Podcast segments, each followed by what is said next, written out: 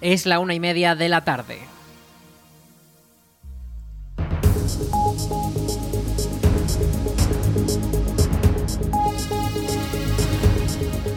Buenas tardes, martes 13 de febrero. Comenzamos el espacio para la información local en el 107.4 de la FM en la Almunia Radio. Les habla Rich Gómez y aquí arranca una nueva edición de la Almunia Noticias.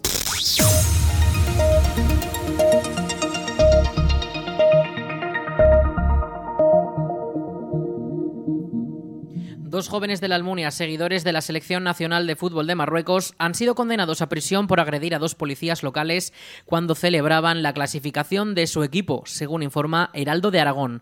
Los hechos ocurrieron el 10 de diciembre de 2022, cuando finalizó el partido entre Marruecos y Portugal y en el que la selección africana pasó a las semifinales. Los dos jóvenes salieron a la calle a celebrar la victoria de su equipo en el Mundial de Qatar por la tarde, cuando varios vehículos comenzaron a cortar la circulación en la avenida La Viaga Castillo.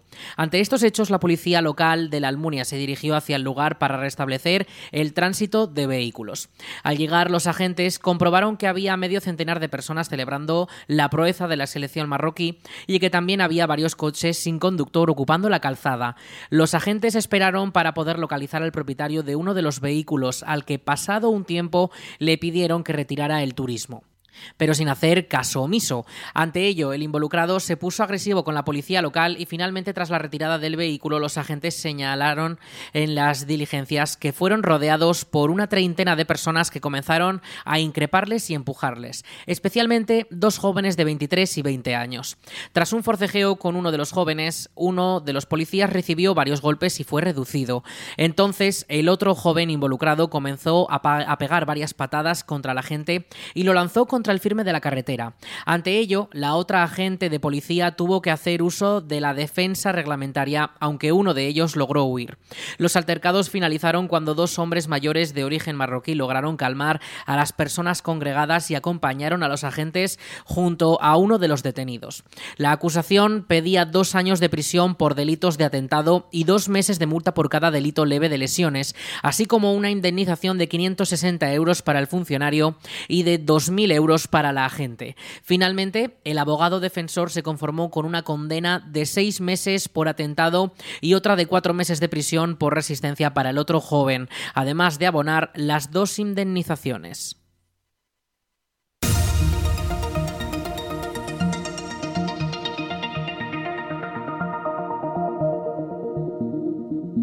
La Almunia de Doña Godín ha celebrado este domingo la primera edición de la carrera solidaria carnavalera, un evento deportivo a beneficio de las asociaciones de madres y padres de alumnos, las AMPAs de los colegios de la localidad. Más de 160 participantes de todas las edades han secundado la cita y también ha habido donaciones a través del dorsal cero. La recaudación se destinará a apoyar los recursos educativos de los alumnos con necesidades especiales de la Escuela Infantil Municipal Madre Selva y de los colegios de primaria e infantil Florian Rey y Nertóbriga.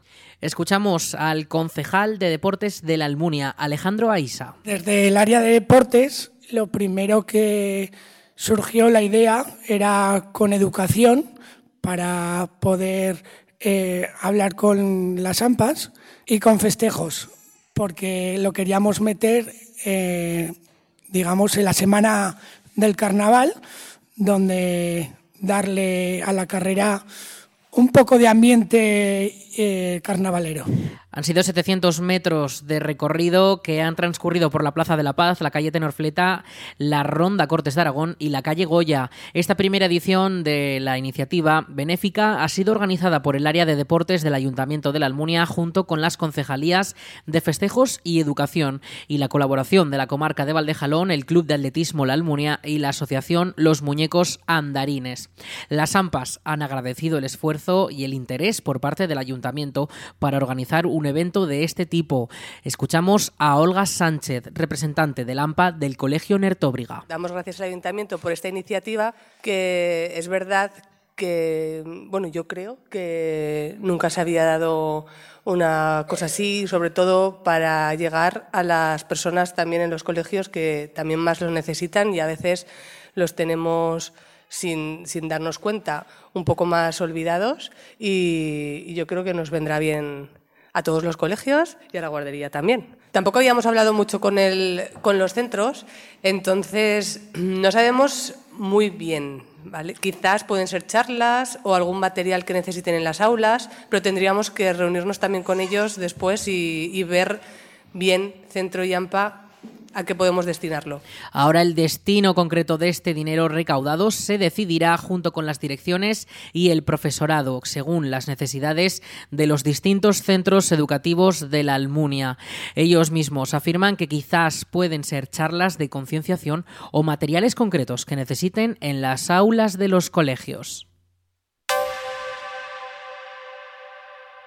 Este martes en la calle Huesca de la Almunia está prohibido el estacionamiento en ambos lados debido a labores del poda. A las 8 de la mañana han comenzado los trabajos en los árboles y la previsión es que duren hasta primera hora de la tarde. Desde la policía local de la Almunia piden que se respete toda la señalización temporal y que no se estacionen vehículos en dicha calle mientras duren estos trabajos.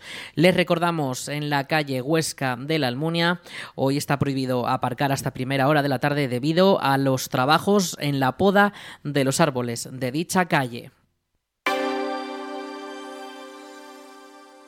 La Almunia se ha sumado a los minutos de silencio convocados en muchos de los municipios e instituciones del país con motivo del fallecimiento de dos guardias civiles en una operación en contra del tráfico de drogas ocurrida en Barbate este fin de semana en la provincia de Cádiz.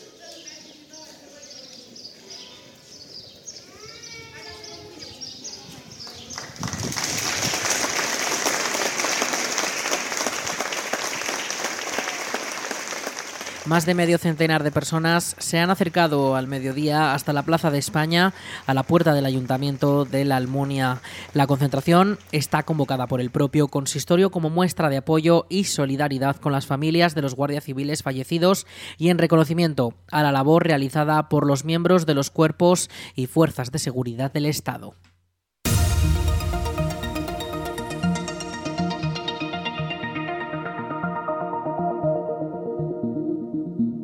Y este fin de semana continúan las rutas de territorio mudéjar tras el estreno de la tercera edición este pasado sábado por la comunidad de Calatayud y la comarca de la Aranda. Ahora llega el turno de descubrir el patrimonio mudéjar de localidades como Sabiñán, Mesones de Isuela o la Almunia de Doña Godina. La jornada arrancará a las 10 de la mañana en Sabiñán este próximo domingo, donde los visitantes podrán descubrir el Palacio de los Condes de Argillo o la iglesia parroquial donde se guarda el cráneo del Papa Luna. Seguidamente al mediodía el recorrido pasará por Mesones de Isuela y por la tarde a las cuatro y media será el turno de la Almunia, donde finalizará la ruta visitando la ermita de Cabañas y el núcleo urbano de la localidad.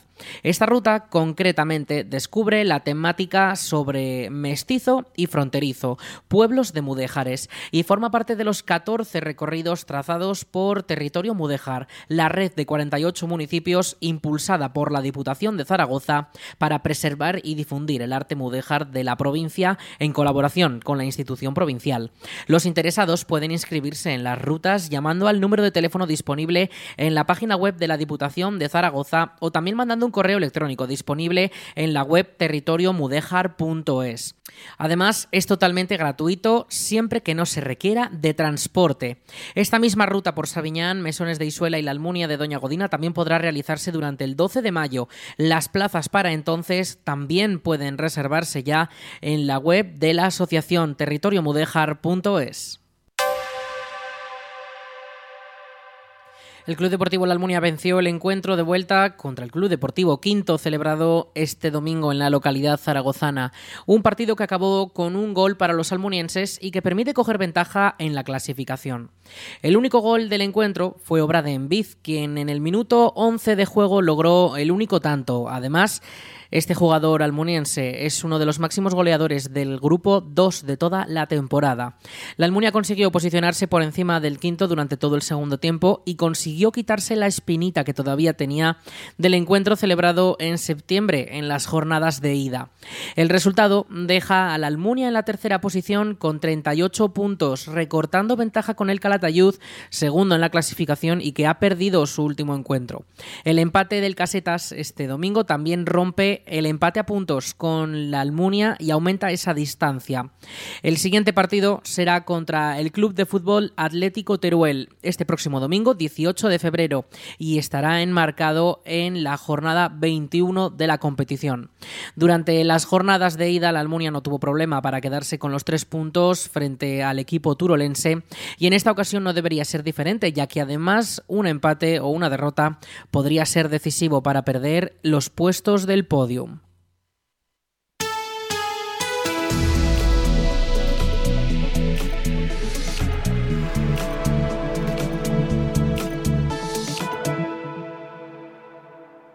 Y vamos con la previsión del tiempo. Hoy, martes 13 de diciembre, tenemos temperaturas máximas que superan los 20 grados. Tenemos hasta 21 grados durante estas primeras horas de la tarde. Además, sobre todo si nos ponemos al sol, sí que comenzaremos a notar esa incidencia de los rayos ultravioleta.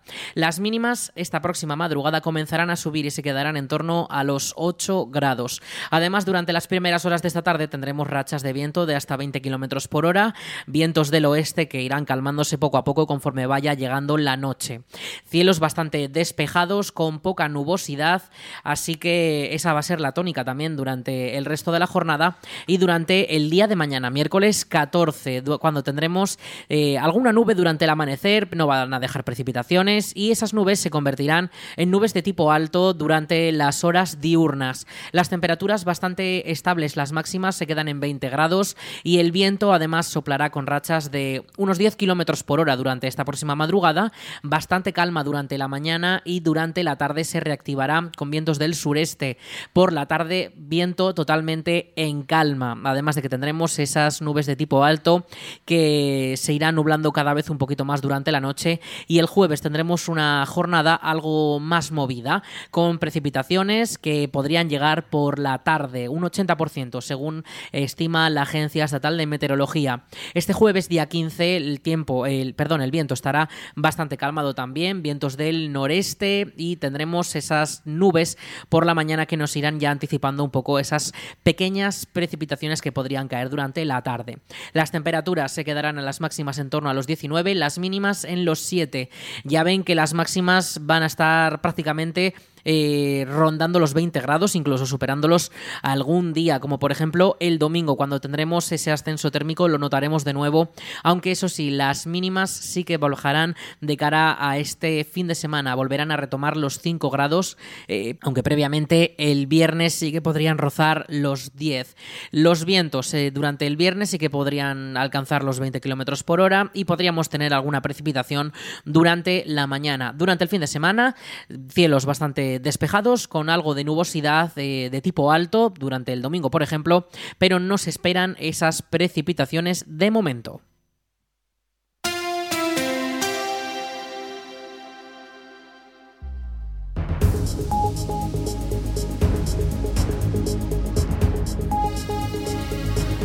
Martes 13 de diciembre, no, martes 13 de febrero. Damos fe de ese error que acabamos de cometer en directo. Eh, ya saben que en unos minutos llegan nuestros compañeros de Aragón Radio con toda la información que nos ocupa y que nos importa de nuestra comunidad, de nuestro país y también de todo lo que ocurre en el mundo.